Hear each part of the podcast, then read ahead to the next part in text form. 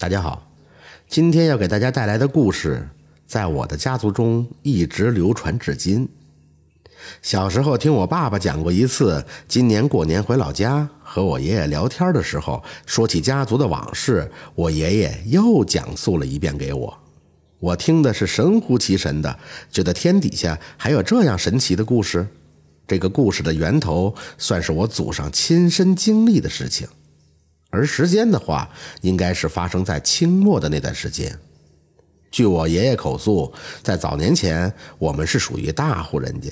相传那时有一个流浪汉在我们老家那边定居。由于流浪汉本无田无地，也没有任何的依靠，只能替别人家干活或者依赖借粮食生活。由于在当地他待的时间比较久了，我祖上的家人对他的人品也比较看好，就经常资助他。带有农活或其他工作的时候，让他劳动来偿还借给他的粮食。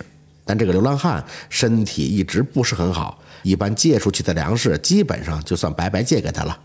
时间久了，相当于我祖上一直无偿的在资助着他，他只能偶尔的帮忙做一些工作。渐渐的，这流浪汉本人也觉得他不能再这样继续下去了。有一天，他向我祖上告别，说：“我在这里无依无靠的，眼看身体一天不如一天了。”也不能一直让你们总这样接济我，要是哪一天我死了，还得给你们添麻烦。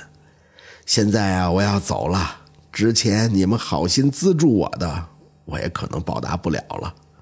但是我来世就是做骡子畜生，也来报答你们的。我祖上说：“哎，还提什么报答不报答的？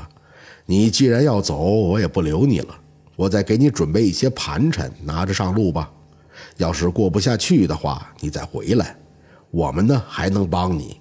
这流浪汉感激涕零，谢过祖上之后就离开了。到了第二年，有一天晚上，我祖上做了一个梦，梦到流浪汉又回来了，身上呢披着一个褡裢。流浪汉从大门口进来，也没有叩拜，也没有说话，径直就走向了马圈。我祖上立刻就惊醒了，赶紧叫醒了家里所有人，跟他们说：“咱们家的马生驹儿了，你们赶紧去看看。”之后打开了马圈的门，果不其然，养的那匹马已经将马驹生了下来。小马驹浑身都是黑色，只有在肩上有类似搭链的一抹白色。此刻，我祖上已经清楚了，那个流浪汉应该在离开后不久就去世了。而现在，就像那个流浪汉说的，来世要做罗马畜生报恩，这不应验了。我祖上立刻将家里人设置了一个简易的祭台，拿出了香和纸，给流浪汉烧了一些，说：“我们既然帮了你，就没有想过用这种方式让你来报答，你还是去吧，这样我们受不起呀。”刚烧完纸，就看见原本已经站起来的小马驹不停地发抖，几秒钟之后，一下子倒地不起了。走近发现，小马驹已经死了。第二天天一亮，就赶紧将小马驹抬了出去，找个地方掩埋。埋葬的时候，发现这小马驹每个腿上长了两个马蹄儿。之后说起这件事情，被传得越来越神奇了，说此马是难得一见的神驹什么的。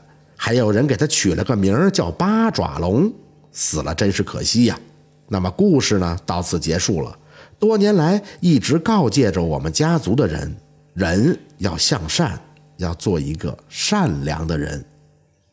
感谢您的收听，喜欢听白好故事更加精彩。